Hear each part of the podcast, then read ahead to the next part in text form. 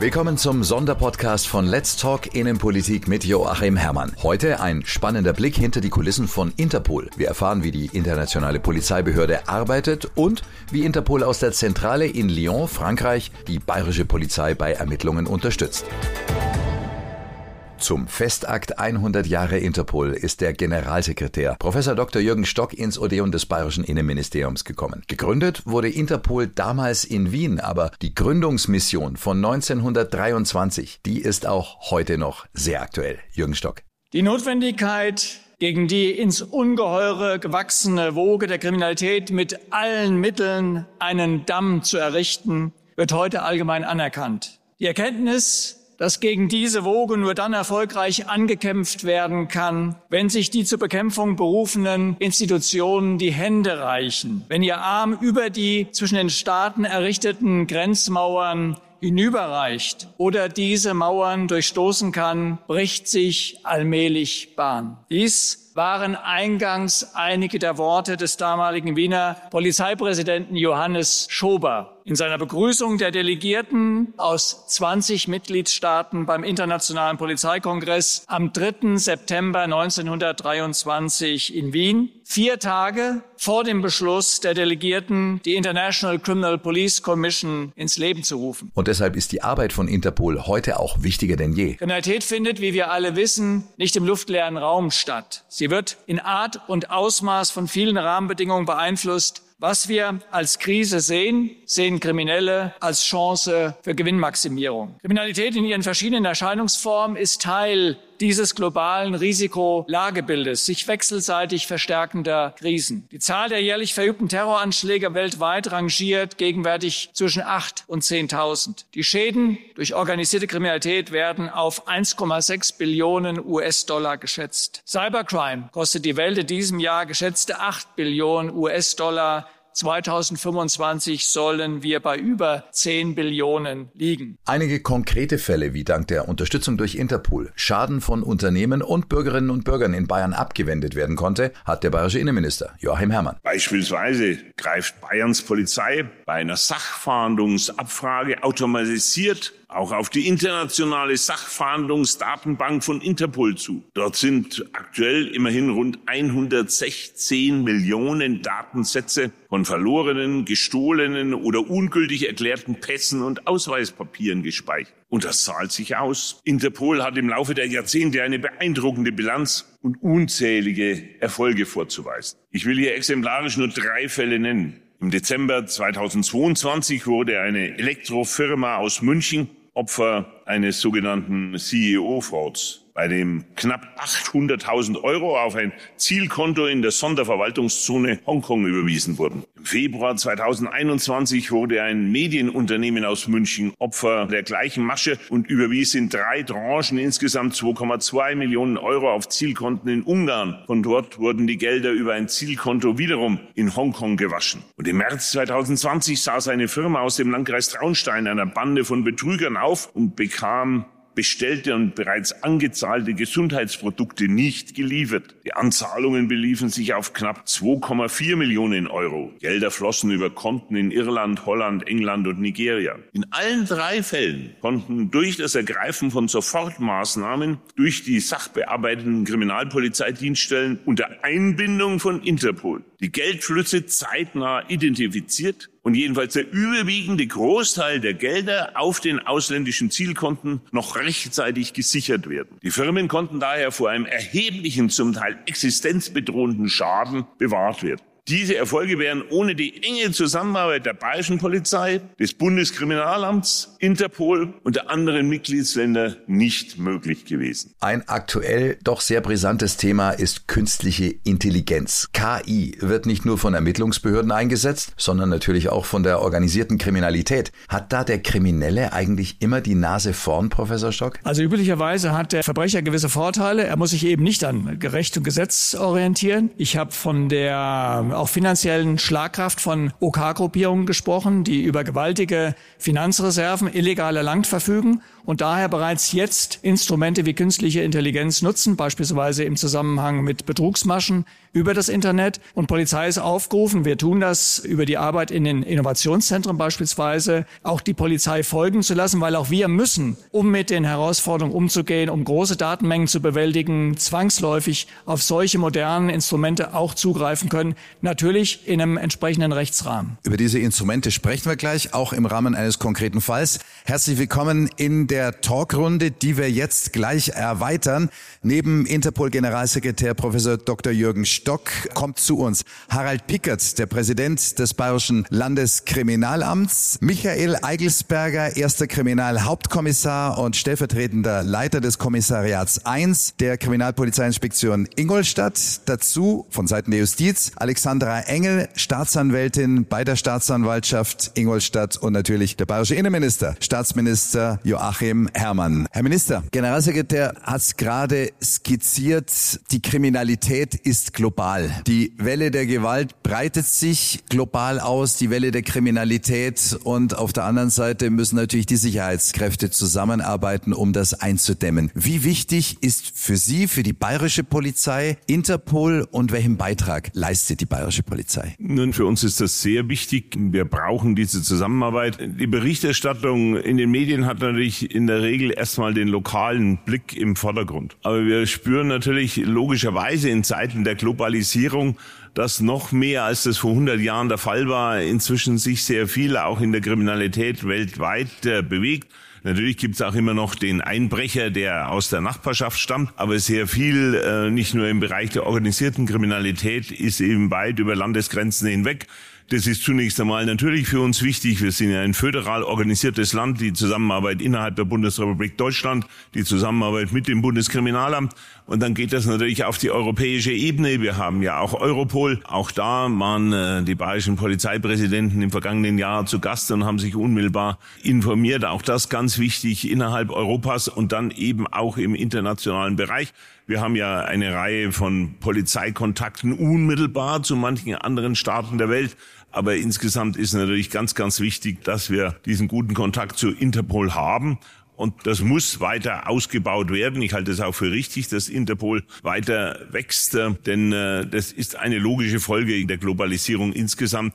Da muss dann auch alles bemühen, um mehr Sicherheit genauso international aufgestellt sein. Herr Professor Stock, die Zusammenarbeit der Polizeibehörden weltweit, sogar Polizeibehörden von Ländern, die sich nicht ganz freundlich gegenüberstehen, diese Zusammenarbeit wie gut funktioniert die? Wie schnell funktioniert die? Und Sie als Interpol haben nicht nur das als Alleinstellungsmerkmal, dass also die Länder zusammenarbeiten, sondern Sie haben auch so gewisse Fahndungsmitteilungen, Notices. Können Sie uns da ein bisschen tiefer blicken lassen, was diese Notices sind? Also zunächst mal ist zu betonen, dass bei allen Unterschieden die polizeiliche Zusammenarbeit über Interpol auf sicherer rechtlicher Grundlage stattfindet. Wir haben auch Datenschutzrichtlinien, wir haben ein Datenschutzbüro, wir haben eine, äh, eine Datenschutzkommission, die sozusagen externe äh, Überprüfung sicherstellt. Das heißt, das alles findet in einem sicheren Rechtsrahmen statt, der von der Generalversammlung von Interpol beschlossen wird.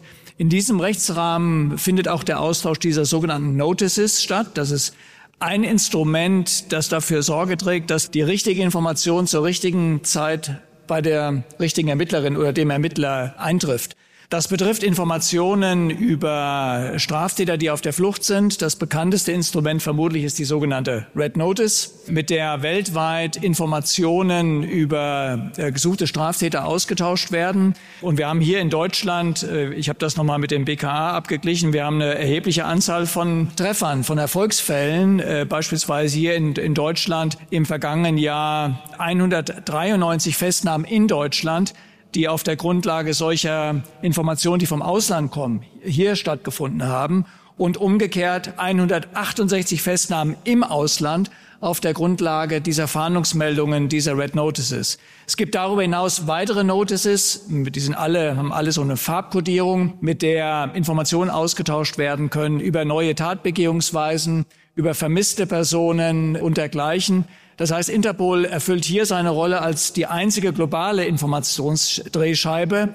Und trotz aller Unterschiede sind die Herausforderungen für die Kriminalisten in den verschiedenen Teilen der Welt dann doch sehr ähnlich. Und kriminalistische Arbeit ist im Kern, das hat sich in den letzten 100 Jahren nicht verändert, ein informationsverarbeitender Prozess. Das heißt, die nötige Information, die Sie brauchen, um zu wissen, dass eine Straftat überhaupt passiert ist, beispielsweise eine Cyberattacke gegen eine Firma hier in Bayern. Da brauchen Sie die Strafanzeige des Opfers, aber auch Informationen über den Aufenthalt des Täters, über vermisste Personen, all das, was wir heute vor dem Hintergrund der Globalisierung mehr denn je eben weltweit sehen müssen. Und deshalb wird die Arbeit ohne jeden Zweifel auch der Ermittlerinnen und Ermittler vor Ort immer internationaler und deswegen auch in der Tat regionale Plattformen für Informationsaustausch wie Europol. Gleichartige Entwicklungen gibt es in anderen Teilen der Welt und dann eben global Interpol immer wichtiger. Ohne diesen Austausch kann heute die Sicherung sozusagen von Homeland Security, wie es so schön in den USA heißt, also die Sicherung des Territoriums zu Hause nicht mehr gewährleistet werden. Sie haben jetzt die Red Notices angesprochen, es gibt ja verschiedene Farben, unterscheiden die sich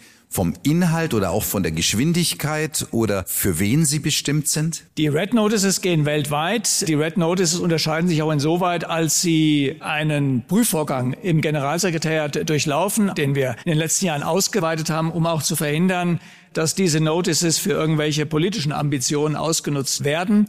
Es gibt daneben andere Instrumente, sogenannte Diffusions, mit denen beispielsweise Deutschland zielgerichtet in Absprache mit den Staatsanwaltschaften dann solche Informationen zirkulieren kann wenn beispielsweise Erkenntnisse darüber vorliegen, dass eine gesuchte Person sich in Südamerika aufhält, dann können gezielt die nationalen Zentralbüros in Südamerika mit dieser sogenannten Diffusion, mit einer anderen Kategorie von Informationsaustausch dann versorgt werden. Die globale Information spielt dann natürlich eine Rolle, wenn man nicht weiß, in welche Region sich ein Täter durch Flucht entzogen hat. Die globale Information spielt auch da eine Rolle, wo Sie nicht genau wissen, wo eine Information letztlich ihre Wirkung erzielen kann. Die EU-Außen Außengrenzen sind ein Beispiel, wo wir gegenwärtig auch mit Europol, mit Frontex Operationen an EU-Außengrenzen durchführen und dort unsere Daten, die wir weltweit zum Beispiel über Foreign Terrorist Fighter von Mitgliedstaaten bekommen, zum Beispiel den Vereinigten Staaten von Amerika, dann zugänglich machen an den Grenzposten, um sicherzustellen,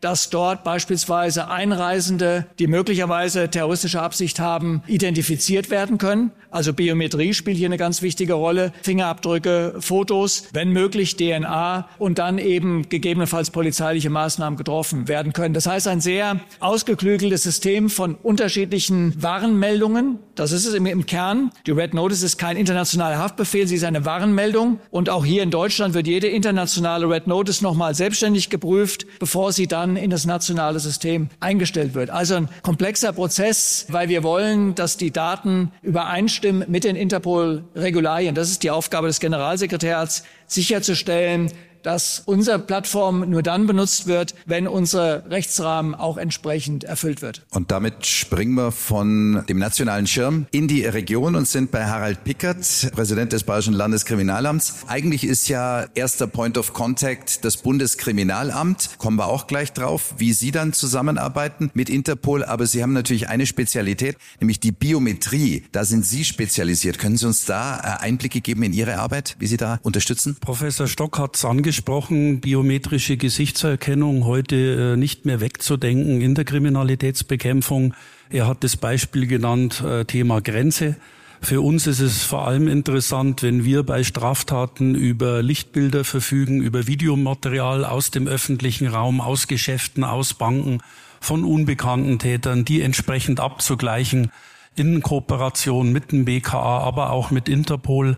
Wir haben, was das Thema Gesichtserkennung anbelangt, äh, stehen wir in einem sehr guten kollegialen Austausch mit Interpol, weil ja technische Fragen äh, immer wieder eine Rolle spielen. Hier hilft uns ja moderne Technik Jahr für Jahr weiter. Aber wenn es darum geht, Abgleiche zu fahren, wenn wir über Bildmaterial verfügen, wo wir der Annahme sind, hier könnte es sich um Täter handeln, die international tätig sind, unterstützt uns auch Interpol und das ist vor allem ein Gesichtspunkt, der heute gar nicht mehr wegzudenken wäre. Wie arbeiten Sie dann direkt mit Interpol zusammen? Weil im Prinzip ist ja erster Ansprechpartner das Bundeskriminalamt. Also grundsätzlich ist der Weg auch immer über das BKA, das Bundeskriminalamt, ist die nationale Ein- und Auslaufstelle, der Knotenpunkt. Hier läuft alles zusammen. Wir übernehmen als Landeskriminalamt die Landeszentralstellenfunktion für die Kriminaldienststellen in Bayern. Aber es gibt natürlich immer Möglichkeiten, sich auch direkt auszutauschen, gerade wenn es um Fachfragen geht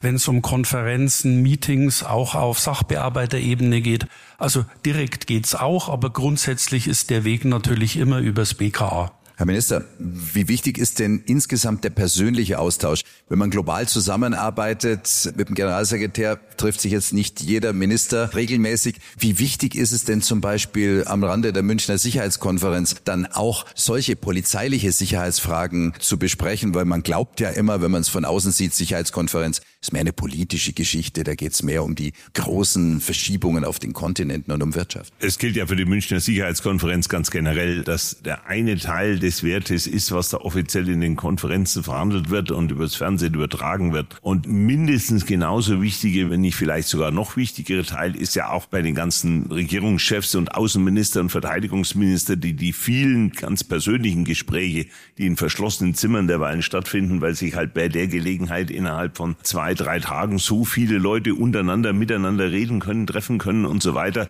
was sonst mit einem riesigen Aufwand immer des Reisens weltweit verbunden wäre. Und das gilt natürlich für viele andere, die da entsprechende Funktionen haben. Auch denn natürlich, wenn der Interpol-Generalsekretär dann während der Münchner Sicherheitskonferenz hier in München ist, dann nutzen wir das auch immer. Das ist der Vorteil des Standorts München, dass wir dann da auch immer wieder Kontakte pflegen können, wie wir sie auch bei der Gelegenheit zu Europol haben, wie wir sie dann auch zu Vertretern von äh, manchen auch ausländischen Nachrichtendienst haben. Und das ist der Vorteil, dass dadurch natürlich wir auch von Bayern aus mehr unmittelbare internationale Kontakte, in dem Fall natürlich auch zu Interpol pflegen können.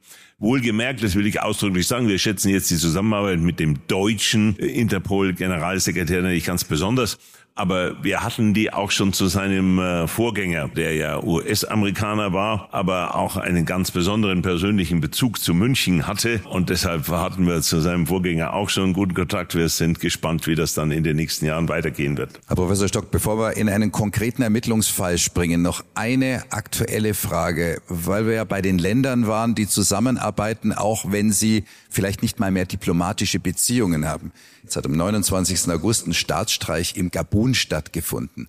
Was bedeutet das denn für die Polizeiarbeit? Sind dann sofort alle Kontaktmöglichkeiten abgeschnitten oder läuft das dann weiter in der Polizeiarbeit? Also wir versuchen schon, dem Mandat von Interpol zu verfolgen, die weitest mögliche Kooperation zwischen Kriminalpolizeidienststellen rund um die Welt zu gewährleisten, auch unter schwierigen Gesichtspunkten. Und nochmal, ich will das gerne mal betonen, den Kern unserer Arbeit kann man vielleicht zusammenfassen mit, mit Anreicherung von Information in einer Zeit, wo wir sozusagen in einer Informationsflut drohen zu versinken, auch im polizeilichen Bereich, schlichtweg durch die digitalen Medien. Das heißt zu sagen, ein Name, eine Telefonnummer, eine IP-Adresse, die wir von Bayern bekommen, vom Bayerischen Kriminalamt über das BKA, dass wir als Zentralstellen, das betrifft das BLKA, das betrifft BKA, das betrifft Europol, betrifft Interpol, zu sagen, Moment mal, Ermittler, Ermittlerin. Dieser Name, diese IP-Adresse, diese Telefonnummer ist in einem anderen Verfahren in Afrika, in Asien, in Südamerika,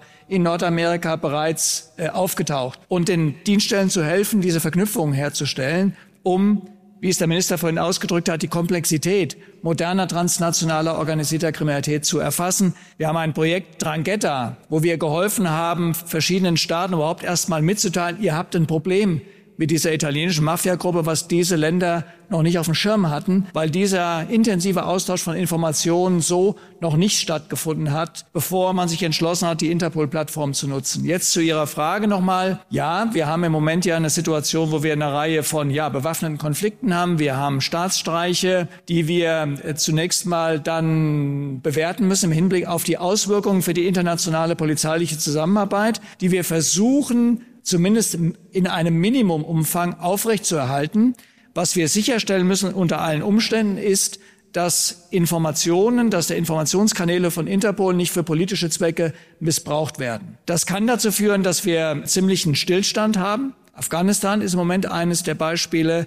Das kann aber auch dazu führen, dass wir versuchen, ein, ein Minimum sozusagen, wenn ich es so formulieren darf, die Kanäle offen zu halten, weil letztlich dann die Mitgliedstaaten entscheiden. Das deutsche BKA, das Bayerische Landeskriminalamt ob diese Kanäle in einer politisch heiklen Situation benutzt werden, ja oder nein. Aber ich sage nochmal, für Kriminelle ist die Krise die Chance. Das heißt, wir sehen immer, dass im Zusammenhang mit solchen Konflikten Staatsstreichen kriminelle Oberhand gewinnen. Da geht es um Waffenhandel, da geht es um Menschenhandel äh, und andere Dinge, wo wir klar die Beziehung sehen, wenn politisch heikle Situationen entstehen, ist das ein Vorteil für OK. Und das bedeutet, wir müssen natürlich versuchen, ein Minimum an Informationsaustausch, auch wenn es um die Rettung von Menschenleben geht, aufrechtzuerhalten. Das ist, wo wir neben Polizistinnen und Polizisten auch, sagen wir mal, ein gewisses diplomatisches Gespür haben müssen, um mit den Staaten und den Situationen in den verschiedenen Gegenden der Welt, auch vor dem Hintergrund kultureller Implikationen und sowas, in einer Weise umzugehen. Aber es gibt noch, und das war 1923 ja auch der Grund, warum Interpol gegründet wurde, es gibt noch sowas wie einen gemeinsamen Spirit, um zu sagen, Ordinary Law Crime heißt das in unserer Verfassung, alles, was nicht politisch motiviert ist, wo es schlichtweg darum geht, Mörder, solche, die Kinder missbrauchen, die das Leid von Migranten versuchen, in bare Münze umzuwandeln, die die Umwelt zerstören, dass wir die gemeinsam versuchen wollen, hinter Schloss und Riegel zu bringen. Und genau bei so einem Fall sind wir jetzt. Wir sind bei einem nationalen Fall, allerdings mit internationaler Dimension.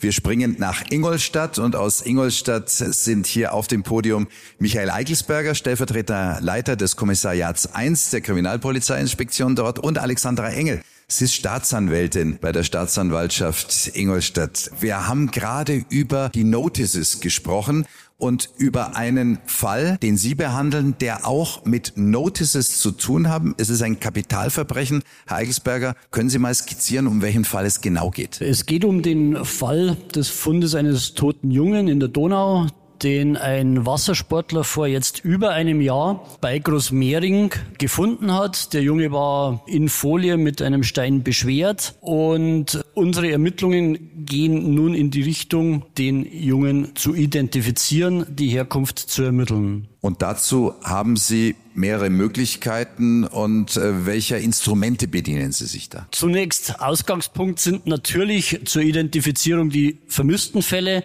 die regionalen, überregionalen, deutschlandweiten, europaweiten vermissten Fälle. So haben wir auch begonnen. Wir konnten einige in akribischer Kleinarbeit ausschließen. Wir konnten bislang immer noch nicht die Identität unseres Jungen klären. Mit der Weichteilrekonstruktion sind wir dann den nächsten Schritt gegangen über das Landeskriminalamt, Bundeskriminalamt, auch in die internationale Fahndung.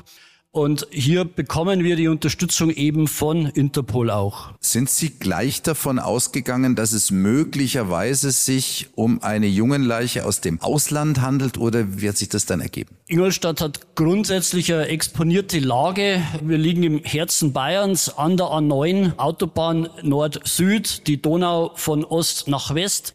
Beides durchquert Europa.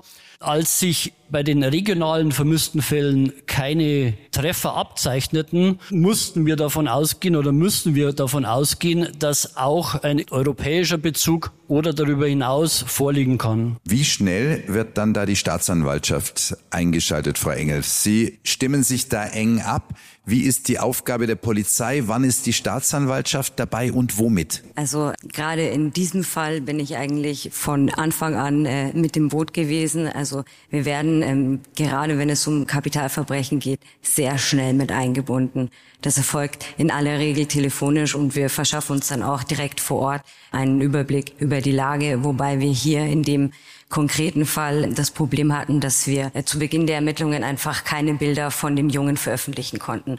Aufgrund äh, der langen Liegezeit war der Leichnam in keinem guten Zustand so dass wir zunächst einmal und das auch in enger Abstimmung mit der Staatsanwaltschaft, gerade auch mit mir persönlich, besagte Gesichtsrekonstruktion dann eben in Auftrag gegeben haben. Was gab dann den Ausschlag oder wo ist die Grenze, dass man dann so ein Modell, so eine Gesichtsrekonstruktion in Auftrag gibt und auch in eine Öffentlichkeitsverhandlung geht? Also hier auf jeden Fall der Tatvorwurf, äh, wobei man auch natürlich berücksichtigen muss, dass wir hier ein sehr junges Kind haben.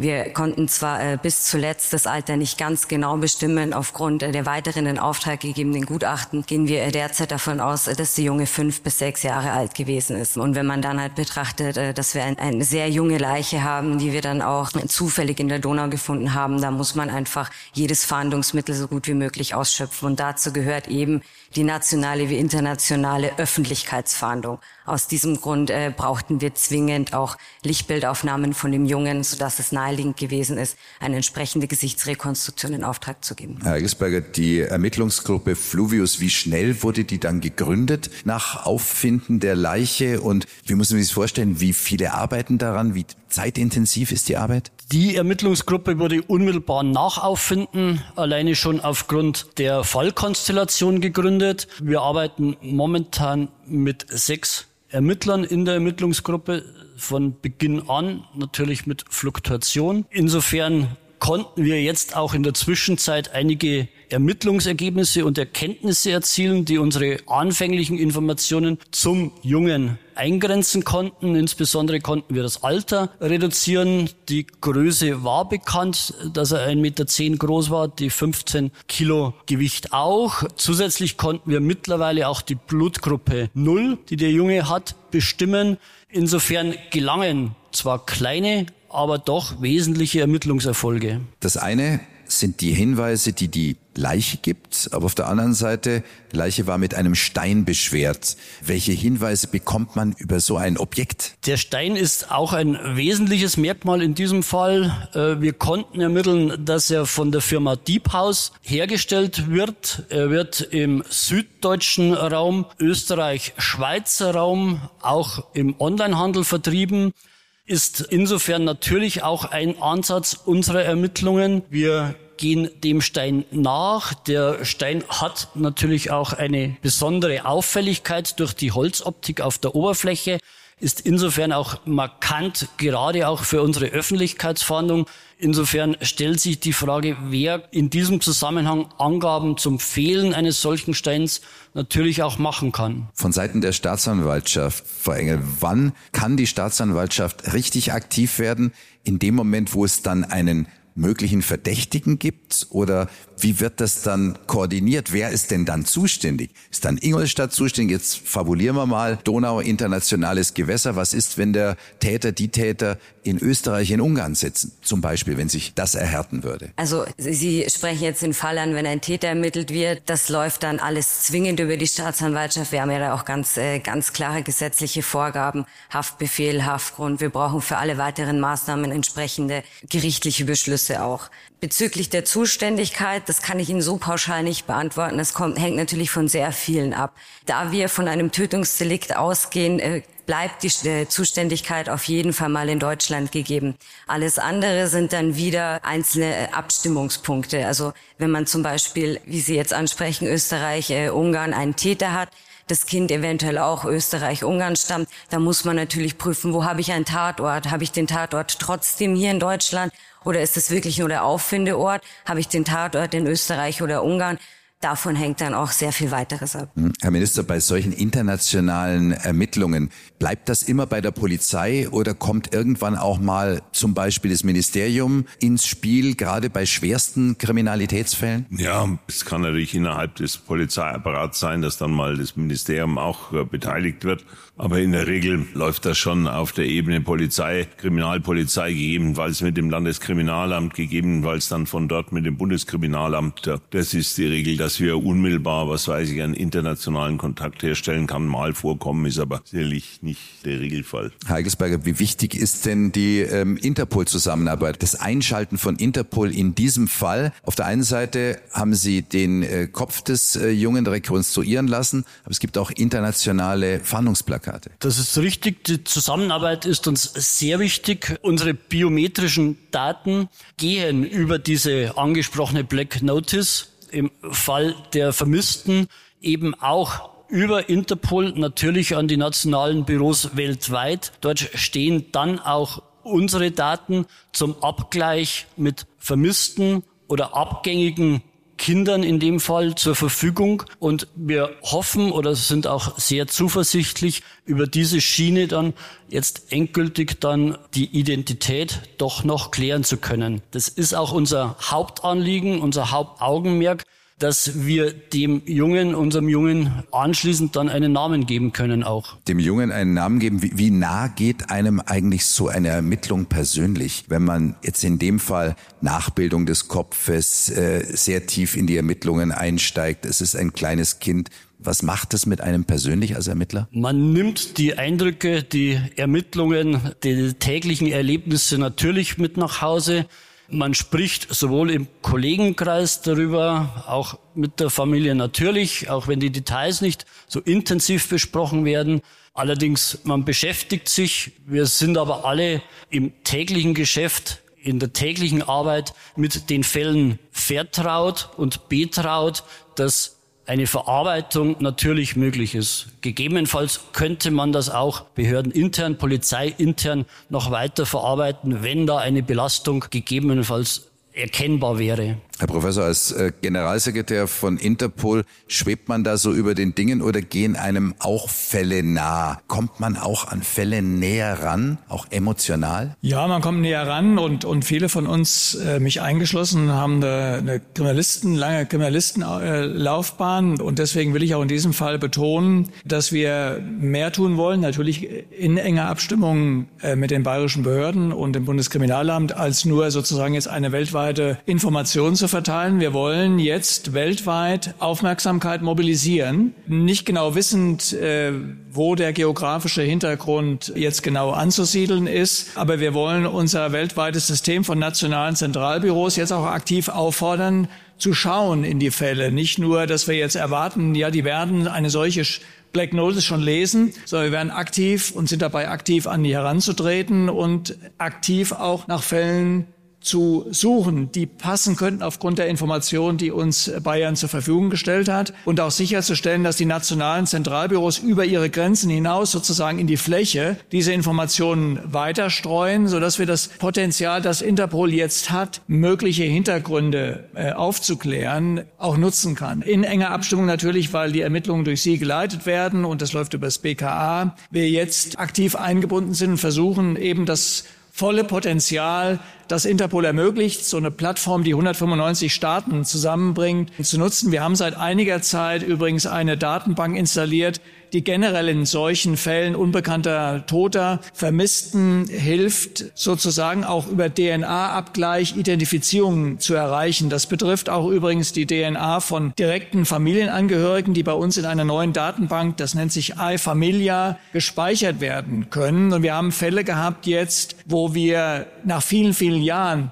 vermisste Personen zuordnen konnten zu einer DNA, die von Verwandten uns zur Verfügung gestellt wurden. Wir konnten sie abgleichen automatisch mit der DNA von vermissten Personen und konnten die Identität der Person klären. Identify Me, gegenwärtig eine Kampagne, die mit äh, Deutschland, dem deutschen BKA, den Niederlanden, Belgien läuft, wo Fälle unbekannter Frauenleichen, die Opfer von Verbrechen geworden sind, genau über dieses neue Verhandlungsinstrument geklärt werden sollen. Was ist die Identität? Und ich glaube, wir alle können uns auch vorstellen, in vermissten Fällen, was es für Angehörige bedeuten kann, bei allem Leid des Falles wenigstens zu wissen, was sind die Hintergründe? Was ist mit dem Verbleib der vermissten Person? Und klar, gerade wenn es Kinder betrifft, geht einem das nahe und so, sozusagen, ja, wir, wir alle fühlen uns aufgerufen, unser kriminalistisches Potenzial in den Fall einzubringen. Frau Engler-Heikesberger, Identify Me, auch der tote Junge aus der Donau, wird in dieses Programm aufgenommen. Was erhoffen Sie sich davon? Wir hoffen uns tatsächlich noch ergänzende zusätzliche Hinweise zur Identität zu vermissten Kindern, die bislang nirgends in keinem Mitgliedstaat bekannt waren und auch die Möglichkeit, nun Angehörige zu bieten, ihre DNA in einer Datenbank zu hinterlegen, um einen Angehörigen-Zusammenhang gegebenenfalls zu erlangen. Bisher war es so, nicht in allen Fällen vermisster Kinder liegt genetisches Material zum Abgleich vor. Diese Fälle mussten im Einzelfall anhand anderer Merkmale geprüft werden oder aufwendig über die nationalen Dienststellen DNA-Material für Vergleichszwecke erhoben werden. Identify Me, die Interpol-Aktivitäten, die Aktivitäten der internationalen Polizei, das ist die Polizeiseite. Die Bevölkerung kann natürlich auch immer extrem mithelfen, Frau Engel, wie wichtig ist denn das Aussetzen einer Belohnung in solchen Fällen? Motiviert das zusätzlich oder bringt das wenig? Ja, also motiviert selbstverständlich zusätzlich. Äh, Im vorliegenden Fall haben wir auch die Möglichkeit, eine Auslobung in Höhe von 10.000 Euro äh, bereitzustellen. Diese wurde auch von privater Seite um 5.000 Euro auf insgesamt 15.000 ähm, Euro erhöht und die wird für sachdienliche Hinweise derzeit bereitgestellt. Vielen Dank an die Runde. Das war der Sonderpodcast zur Arbeit der internationalen Polizeibehörde Interpol mit Alexandra Engel, Staatsanwältin bei der Staatsanwaltschaft Ingolstadt, mit Michael Eigelsberger, stellvertretender Leiter des Kommissariats 1 der Kriminalpolizeiinspektion Ingolstadt, mit Harald Pickert, dem Präsidenten des Bayerischen Landeskriminalamts, mit Interpol-Generalsekretär Prof. Dr. Jürgen Stock und mit dem bayerischen Innenminister, Staatsminister Joachim Herrmann. Updates rund um alle Themen aus dem Bayerischen Staatsministerium des Inneren für Sport und Integration bekommen Sie ständig auf den Social Media Kanälen auf Instagram und Twitter unter bei STMI oder auf Facebook unter dem Suchbegriff Bayerisches Innenministerium. So bleiben Sie immer auf dem Laufenden. Bis zur nächsten Folge von Let's Talk Innenpolitik mit Joachim Herrmann. Ihnen eine schöne Zeit.